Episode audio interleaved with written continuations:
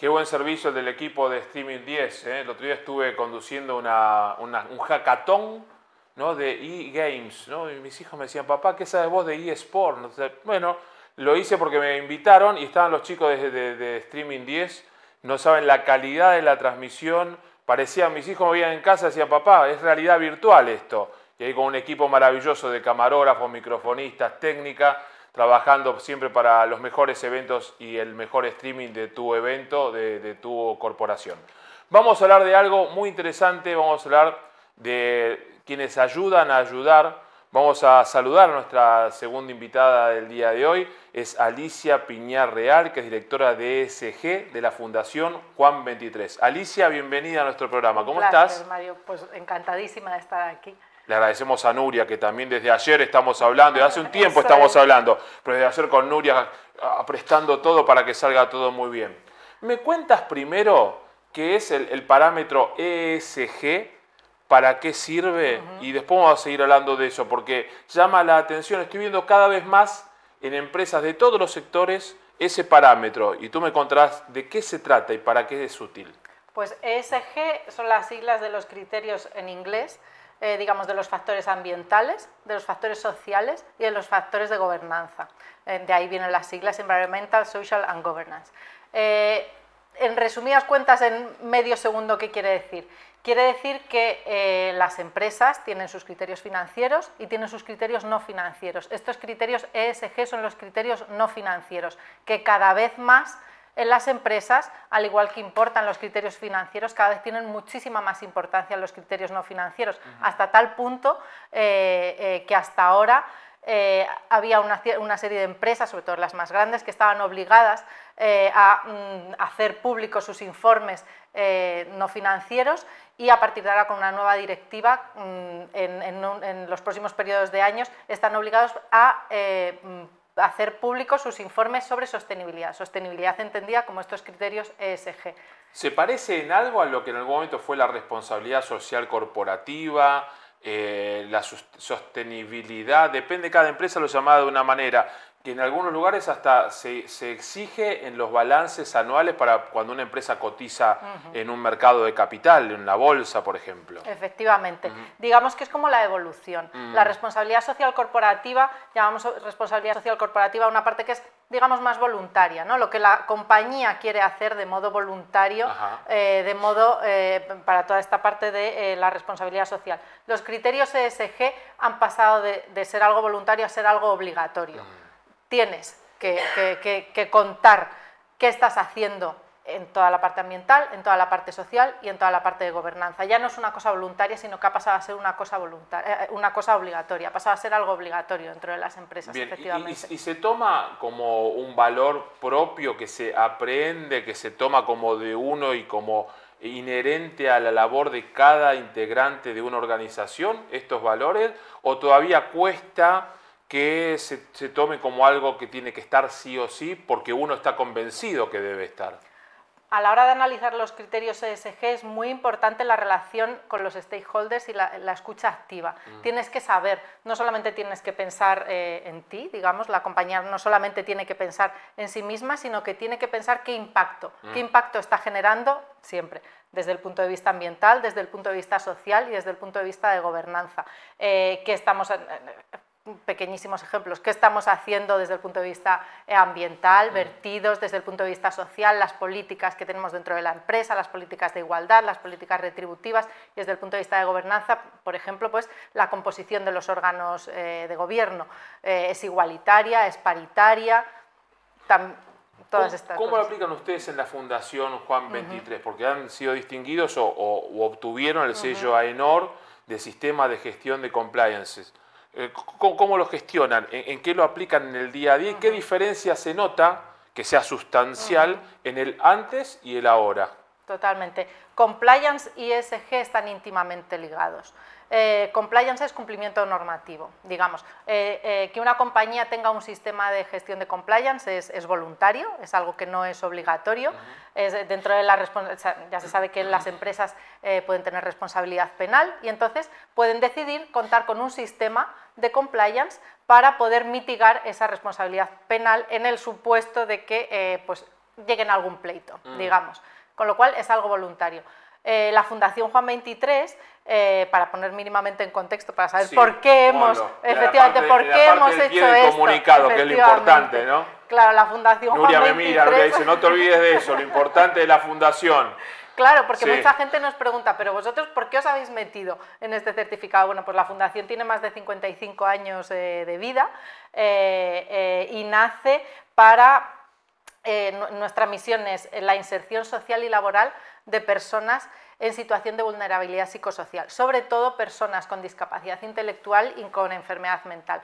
Tenemos tres pilares, eh, tres áreas de trabajo, digamos, eh, el área más asistencial, tenemos un centro de día, tenemos un centro ocupacional, el centro de atención temprana, una parte más formativa, en la que tenemos el colegio eh, y después también tenemos nuestros certificados de profesionalidad, tenemos nuestro, nuestro centro de formación especial y después tenemos también una parte de empleo. Nuestra misión es generar empleo, sobre todo en, en- en este colectivo de personas, generar empleo. Con lo cual, ¿qué tenemos? Tenemos nueve líneas, eh, ten- somos como nueve empresas, tenemos nueve líneas de negocio, somos casi 800 trabajadores. Entonces, claro, eh, eh, estamos hablando de, eh, una entidad muy grande. Que hay que gestionarla bien. Efectivamente, de estos 800 trabajadores, casi 550, 560 son del Centro Especial de Empleo y el 80% de estos, eh, de estos eh, trabajadores del Centro Especial de Empleo son personas con discapacidad. Con lo cual nos encontramos en un escenario que decimos, bueno, vamos eh, eh, a contar con un, pro- eh, con un programa de compliance. Pero no queríamos quedarnos solamente en el ámbito penal, sino que queríamos implementar un programa que pudiese controlar todos nuestros riesgos operacionales. Y la ISO 30, eh, la, la- la- la ISO de Sistemas de Gestión de Compliance, que es muy nueva, del 2001, es la que cumplía todo- todas estas garantías, cumple todos estos, estos requisitos. Entonces dijimos, Vamos a ello. a pues vamos a ello. Eh, vivimos el, el proceso, que es un proceso eh, arduo y duro, pero es profundamente provechoso. ¿Por qué? Porque, como decimos siempre, te vas a abrir en canal, vas a analizar. Oye, ¿qué estoy haciendo? Muy importante también, tiene una parte de contexto en la que vas a analizar tu relación con los stakeholders, de los que también se han hablado antes. Claro. Eh, vas a analizar qué estás haciendo. Entonces, ¿qué vas a detectar? Vas a detectar tus, eh, que para esto, esto para nosotros era muy importante. No solamente cuáles son tus obligaciones legales, que eso, oye, contamos con que cumplimos las obligaciones legales, sino cuáles son obligaciones que voluntariamente eh, hemos decidido tener y que tenemos que cumplir. Estamos hablando, por ejemplo, de contratos, estamos hablando de convenios, estamos hablando de eh, eh, códigos de conducta a los que nos hemos adherido que generan obligaciones. Tú cuando firmas un contrato estás generando una obligación. Cuando tienes un concierto con la administración pública, estás tienes una obligación que tienes que cumplir. Y si no la tienes identificada, lo Claro. mismo la estás incumpliendo. Entonces, ¿qué te va a hacer el programa de gestión de compliance? Te va a detectar qué tengo que cumplir. Si no cumplo, ¿qué, consecuencia tengo si no cumplo? ¿Qué riesgo tengo de estar incumpliendo? ¿Y qué control puedo poner para mitigar ese riesgo? Con lo cual, todo este trayecto mm, es súper provechoso, provechoso dentro de una, de una empresa porque te conoces en profundidad, es como un psicoanálisis, Claro. digamos, como un psicoanálisis de la empresa, eh, en la que tú vas a saber qué es lo que estás haciendo A veces y el por dónde te pueden produce venir. crisis, después Claro, sí, la sí, solución, sí. pero primero viene a veces Cuando- una crisis, un a veces, claro, ¿no? cuando estás en este punto de decir, madre mía, ¿cuáles son nuestras obligaciones? Y luego detectar sobre todo esas, las voluntarias. Mm. Oye, que nuestros contratos están diciendo esto, que nuestros convenios están diciendo esto, y tenemos que cumplirlo, porque es, es- es lo que ves. Eh, claro, tienes que someterte, dentro del proceso tienes que someterte a dos auditorías. Te tienes que someter primero a una auditoría interna y después te sometes a la auditoría, en este caso nosotros, con, con AENOR. Pregunta el tema de, com- de comunicación en las auditorías. Sí. Siempre la auditoría, yo trabajé en banca cuando estudiaba periodismo para poder pagarme los estudios. Y siempre la imagen del auditor era el malo de la película. ¿no? ¿Y cómo se hace Yo trabajé después con empresas como Naturgy en Argentina en la que tenía que, oír a los auditores contables y, y no eran malos. De hecho, algunos hasta tenían una faceta artística, eran músicos, tenían sensibilidad. Uno creía que el auditor era el que venía a complicarte la vida. ¿Cómo se hace para que se entienda en la cultura de la compañía, de cualquier sector que sea, que sí o sí se deben eh, oír y aplicar e implementar esas disposiciones que la auditoría detecta, no para el mal, sino para bien? Es así tal cual. Yo también siempre pienso que al auditor tienes que verlo como al amigo que te ayuda, a, que te hace las preguntas de un examen, ¿no? Cuando estás, sí, como cuando estás preparando un examen y entonces el día antes tu amigo te hace las preguntas, oye, mira, eh, para que tú puedas comprobar eh, que funciona bien. Fundamental lo que decías, la parte de la cultura. Eh, otra de las partes fundamentales en la ISO es la parte de la cultura.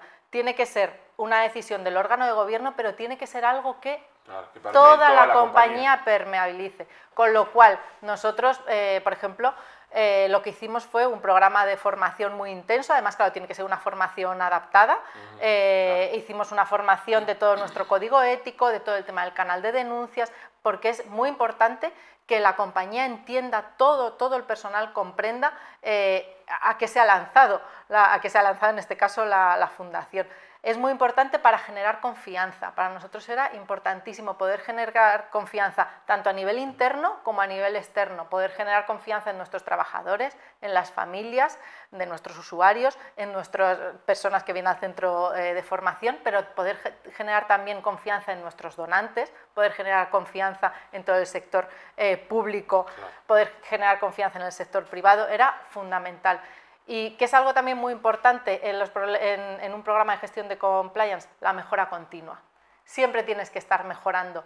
No es que obtengamos, en este caso nosotros, que hemos sido la primera entidad eh, del tercer sector y luego las, y la séptima de España, lo tenemos y ya está. No, tienes que ir mejorando, siempre tienes que ir mejorando de a poquito. La primera del tercer sector y la séptima de España. Y la séptima de España en tener, en tener el certificado de eh, sistemas de gestión de compliance, con lo cual estamos muy contentos, pero también es una grandísima responsabilidad. el, resto del ecosistema de estar diciendo, entraron en esto, tenemos que hacerlo también nosotros, ¿no? Qué compromiso ahora para el resto que nos pueden quedar fuera. Claro, es que el tercer sector tiene que estar ahí. Nosotros ah. siempre reivindicamos que las exigencias eh, y, los compromisos de transparencia, de buenas prácticas, de, buena gobernanza, tienen que ser iguales para una entidad chiquitita y para la multinacional más grande. Y contar con un sistema que además es internacional. Eso es lo que a nosotros también nos hizo lanzarnos, porque eh, pues como se está, que, después se va a hablar, eh, hablar, también de China. Bueno, pues esta certificación se entiende aquí, se entiende en China, se entiende en Argentina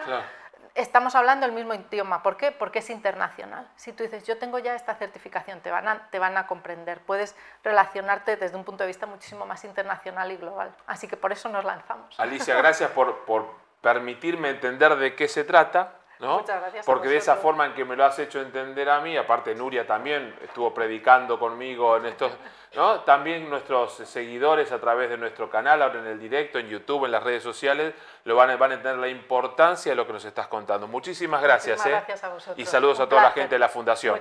Cuenta con nosotros, por supuesto, como siempre, para difundir la actividad o para lo que necesiten. Muchas gracias. Estáis invitados a Muy bien, gracias. ¿eh? Iremos un día. Me esperas con un buen cafecito. café que nos debe Alejandro, que nos prometió que nos hacía café entre una entrevista y la otra y no, no estamos con el cafecito pues todavía. venís a la Fundación. Vamos para allá. Gracias. ¿eh?